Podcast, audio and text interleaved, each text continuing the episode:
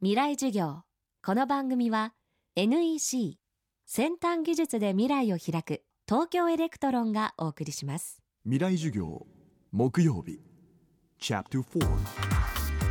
今週の講師は精神科医斎藤環さんです。若年世代を中心に今新型うつが急増しているといいます。比較的症状は軽いのに完治が難しいとされる新型うつ。自分や家族に症状が疑われた場合私たちはどう対処したらいいのか。また企業活動や社会保障の仕組みに与える影響とは。未来授業4時間目。テーマは新型うつとどう向き合うか。あのうつというのは基本的に体の病気と言われています。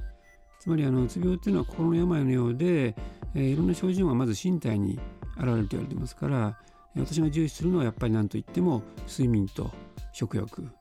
それから倦怠感とかその他不定収素ですね。この辺の症状をよく、えー、自分で見極めて、えー、どうもあの体調面でも不調が続いているということが起こるようでしたらうつをまず考えると。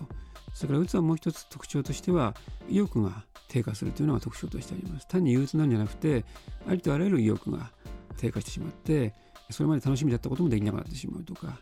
趣味的な活動もできなくなってしまう。仕事のみならずですね。いろんなものに対して興味関心がなくなってしまって、えー、何かに取り組もうという欲が全然出てこないとか。それからもう一点反応性のうつってのがあるんですよね。つまり誰でもショックを受けるような落胆するような出来事を経験してその後しばらくうつ状態になる。これはあの正常なうつです。当然誰でもなるようなタイプの、まあ、健康な反応ですから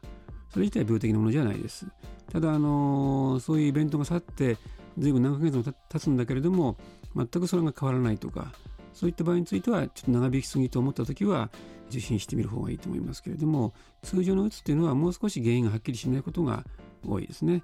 患者数がこれだけ激増しますとまあ10年間で2倍になったと言われてますから、えー、ますます増えると思いますし精神科のクリニックはどんどん開業してますけれどもこれがあの歯医者さんとかだったと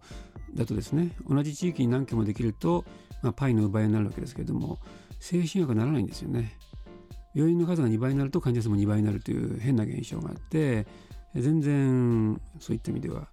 我々は食いっぱぐれがないわけなんですけれどもただあのそれは当然あの社会保険であるとか福祉の分野においてもあるいは障害手当とかですねそういった分においてもまあ間違いなく負担にはなっていくだろうなという気はします。ただこれはやっぱり企業の中でもメンタルヘルス部門をちゃんと設けてですね予防にまあ専念すると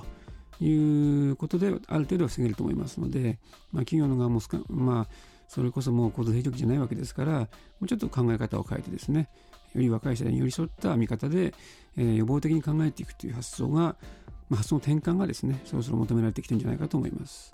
企業のメンタルヘルスえー、つまりあの就労して以降にうつ病を発症するというケースも多いわけですけれどもそういった場合には企業の、まあ、人事担当とかそれから上司の人たちが作業員とちゃんと話し合いをしてですねどういう環境がうつ病を発症しにくくするかということをレクチャーを受けたりとかしながらですね考えていくと。それまでの古いタイプの、まあ、企業的価値観だけでは下手すると若い世代からパワハラと思われてしまったりすることもあるわけなので、えー、そうならないためにもですねどういう接し方をするのがいいのかあるいはどんなふうに気をつけてればその兆候を早く発見して